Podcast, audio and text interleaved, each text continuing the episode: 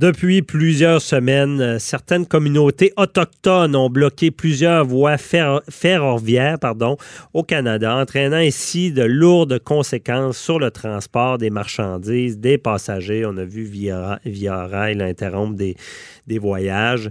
Euh, comment peuvent-ils légalement agir impunément? Euh, qu'est-ce que la justice peut faire pour empêcher ce genre de geste-là qui, paralyse le système? On en parle avec euh, Maître Jean-Paul Boilly, notre chroniqueur. Bonjour. Oui, bonjour, bon dimanche. Euh, euh, effectivement, écoutez, il y, a des actes de désobéissance civile là-dedans. Il y a des choses qui ont, peut-être pas d'allure, mais il faut comprendre le contexte aussi. Là, là, je veux pas qu'on parte en peur puis qu'on revienne à, la crise d'Oka, etc.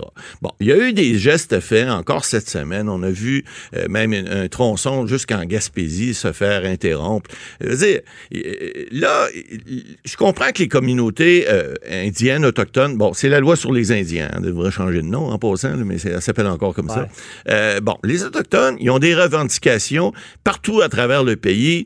Euh, j'ai toujours dit que certaines communautés autochtones, ils ont un avantage. Hein. J'ai déjà travaillé dans le temps avec les, communautés au Nouveau-Brunswick, la rivière Estigouche. Et puis, j'ai toujours dit, il y a des peuples indiens, ils n'ont pas perdu la guerre, eux autres. Non, ils ont signé des traités. Ils ont signé des traités avec des petits miroirs, souvenez-vous, les, gens de Brébeuf et tout ça dans ce temps-là, Champlain et compagnie, et, les Anglais après. Ils ont signé des traités. Le problème, c'est que les, gens, au fil des ans, ils n'ont pas respecté. C'est devenu comme une coutume que, bon, tel territoire de chasse, de pêche qu'ils avaient, bon, ben, c'est redevenu propriété gouvernementale ou à des Blancs ou à des, ou à des gens qui venaient. Évidemment, on est tous des fils d'immigrants, on se comprend, c'est les Autochtones qui étaient ici avant nous. on le sait, ça, les Premières Nations. Donc, mais le problème, c'est qu'aujourd'hui, vous avez, dans, dans certaines communautés, la presque totalité, vous avez des conseils de bande qui, eux, sont légaux. Hein? Encore une fois, Maître Bernier, on est des avocats, on essaie, de, on essaie de régler les problèmes en fonction des lois et des règlements applicables. Mmh. Alors, les conseils de bande, ils sont là pour gérer les communautés autochtones, et c'est ce qu'ils font généralement. Or, dans certaines communautés encore, vous avez ce qu'on appelle les conseils des anciens ou des sages. Ça dépend des communautés là, et des, de certains peuples autochtones. Et là, en Colombie-Britannique, il y a une, communauté que je nommerai pas là parce que c'est un nom anglophone qui est assez difficile à retenir, mais eux, le conseil de bande avait accepté le projet de, de pipeline qui passaient sur leur terre, ou en fait une partie de leur terre, et ils l'avaient accepté avec euh, des compensations, etc. Puis on sait que les pipelines, là, tout le monde crie au loup, là, mais le, pétrole, on en prend tous, puis on sait que les pipelines, c'est à peu près 100 fois plus euh, sécuritaire que les trains. On a vu ce qui est arrivé à lac mm et autres. Bon, alors, ces communautés-là auraient compris, semble-t-il. Or, les sages, eux, ben ça le dit. Les sages, c'est un peu comme la, la reine d'Angleterre. C'est une question héréditaire. Il n'y a pas de vote et, on est dans un conseil de sages parce qu'on a atteint un certain niveau d'âge. Il n'y a, pas, a pas rien d'écrit, c'est tout par coutume. Et, ça, ça fait en sorte que dans certains endroits, ben, il y a encore des communautés qui euh, un peu comme la monarchie en Angleterre, faut pas leur reprocher, c'est des coutumes, c'est important. Mhm. Euh, mais ces conseils de sages-là, j'en ai vu, moi, j'ai agi comme juge-arbitre dans, dans, des décisions, des fois concernant certaines communautés autochtones, j'en ai vu dans le bas du fleuve, j'en ai vu dans le coin de la région de, de, de Trois-Rivières. Euh, ces gens-là, ils, les respectent, ces conseils de sages. Autrement dit, nous autres, nos vieux, on les parque dans les hospices, puis on dit, bon, allez fumer votre pipe, votre calumet, puis euh, eux, les, Autochtones, les, Indiens, ou en fait, les, gens de Première Nation, généralement, pas partout, mais ils respectent ça. L'argiste, pour eux autres, c'est pas pas un trouble, ça, s'appelle la sagesse, puis ça s'appelle euh, apprendre, connaître que quelqu'un a vécu quelque chose. Or, la communauté autochtone que je vous parle en Colombie-Britannique, ben, le conseil de bande dit oui, mais les sages ont dit, hum, hum, hum, on n'en veut pas, nous autres. On n'en veut pas de ça. Alors, on pense que c'est pas bon pour la communauté. Pour des raisons qui leur appartiennent. Est-ce qu'il manque d'informations? Ça se peut aussi. Est-ce que ces gens-là ont pas bien communiqué avec eux? Ça se peut que le travail de communication n'a pas été bien fait. Mais la résultante, c'est qu'ils ont dit, on veut pas. Alors, qu'est-ce que ça a fait? C'est que les autres communautés autochtones, faut leur donner ça, eux autres, ils se tiennent. Hein? Lorsqu'il y en a un qui est dans le trouble, mais les autres, même s'ils sont pas d'accord, ils viennent à leur ressource. Alors là, ça a fait boule de neige, c'est parti de la Colombie-Britannique, puis là, c'est rendu partout. Écoutez, ils ont coupé le, train de, marchandises et de passagers entre Montréal et Toronto. Ça n'a rien à voir avec euh, Saint-Clinclin du Meumeux au nord de la Colombie-Britannique. Non, non, non, non. Là. là, on a coupé le tronçon de train le plus important au Canada. On a fait des, des, des, manifestations. Et là, c'est là que la désobéissance civile, à un moment donné, il y a toujours bien des limites. Mais la police n'intervient pas pour ben, les intervient pas. Ce qu'ils font, c'est que là, ce qu'ils disent, ce que j'ai entendu, entre autres, cette semaine, c'est que ils disent Bon, les Autochtones, faut faire attention. On veut pas de crise d'Oka. On veut pas de. On J'entendais Mario Dumont cette semaine dire Oui, on veut bien, mais attendez un peu, là. Là, ils nous disent euh, on va envoyer les peacekeepers. Les peacekeepers, c'est la police, généralement, sur les réserves ou sur les territoires autochtones. Alors, ce sont les policiers, on les appelle les peacekeepers, là, les, les, les, agents du maintien de la paix.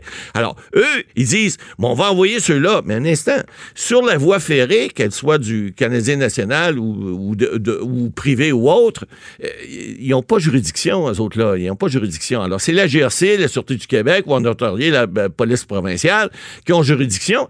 Et puis, on peut pas demander à des gens qui n'ont pas juridiction, même s'ils peuvent aider, euh, à aller intervenir, parce qu'ils n'ont pas juridiction. Il n'y aurait pas de pouvoir d'arrestation, par exemple. Là. Alors, pour peut-être calmer le jeu, oui, je suis d'accord, mais à un moment donné, là, ces gens-là aussi, ils ont des droits, on le comprend très bien, mais ils ont le droit de manifester. M. Trudeau l'a dit cette semaine, il était à l'étranger, il a dit, écoutez, le droit de manifester au Canada, c'est un droit primordial. Oui, mais ça, on le sait. Mais moi, je vais y aller du bord criminel. Ça, on appelle ça un fait. Et voilà. Il y a une limite. empêcher un système public de fonctionner. Il y a une limite. il y a des accusations criminelles qui peuvent ben, être Tout à fait. Tout à fait. Donc, mais c'est un peu politisé. Ben oui. moi, avec ma gang de chums, je vais aller manifester. Et ils allaient rentrer en dedans, ça sera pas long, là. C'est ça. Alors, là, le problème, il est là. C'est qu'on on veut, on veut respecter. Il faut comprendre, parce que tout le monde dit euh, arrêtez-les. Puis moi, si euh, je m'appelle François-David Bernier, puis je m'en vais avec mes chums, puis Jean-Paul Boilet embarque dans le wagon, puis on s'en va sur la voie ferrée, puis on dit ici, on met un drapeau, puis on dit wow, on veut arrêter de payer, par exemple, nos taxes ou nos impôts, ou on veut pas que tel projet ait lieu, c'est sûr qu'on va se faire embarquer assez vite, puis ils vont dire hey, les boys, ça vous tente-tu d'aller manifester ailleurs? Faites quelque chose de légal, bloquez rien, faites pas de méfaits publics.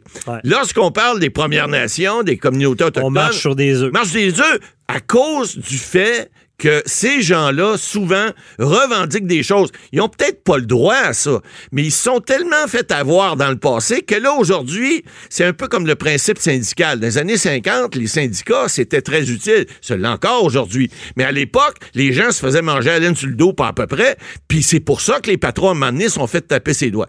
Les Autochtones, les Premières Nations, c'est un peu la même chose. C'est qu'à un moment donné, ils se sont rendus compte qu'ils avaient perdu des droits peut-être qu'ils avaient eu par traité.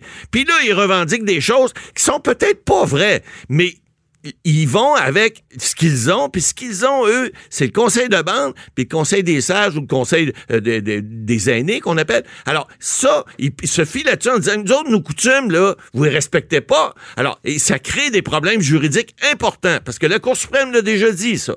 Il y a des traités, vous avez signé des traités, vous allez les respecter. Les petits miroirs que vous avez donnés dans le temps en échange de certains terrains, ben, les autres terrains que vous avez laissés à ces gens-là, vous allez les respecter. Ils ont des droits de pêche, ils ont des droits de chasse, ils ont des droits de passage, ils ont toutes sortes de droits. Et là, si vous voulez passer des pipelines, ben ça vous prend leur accord. Leur accord comment?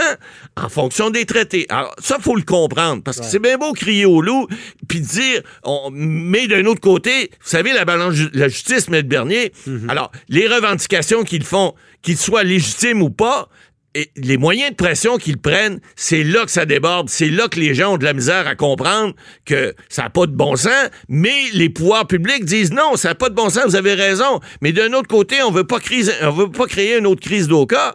Mais là, on voit que les communautés qui se tiennent, ben, des fois, ça déborde. Ça risque de se rendre là. J'espère que ça se rendra pas là. Mais ça risque de se rendre là parce que le politique puis le juridique, des fois, ça fait pas toujours bon ménage.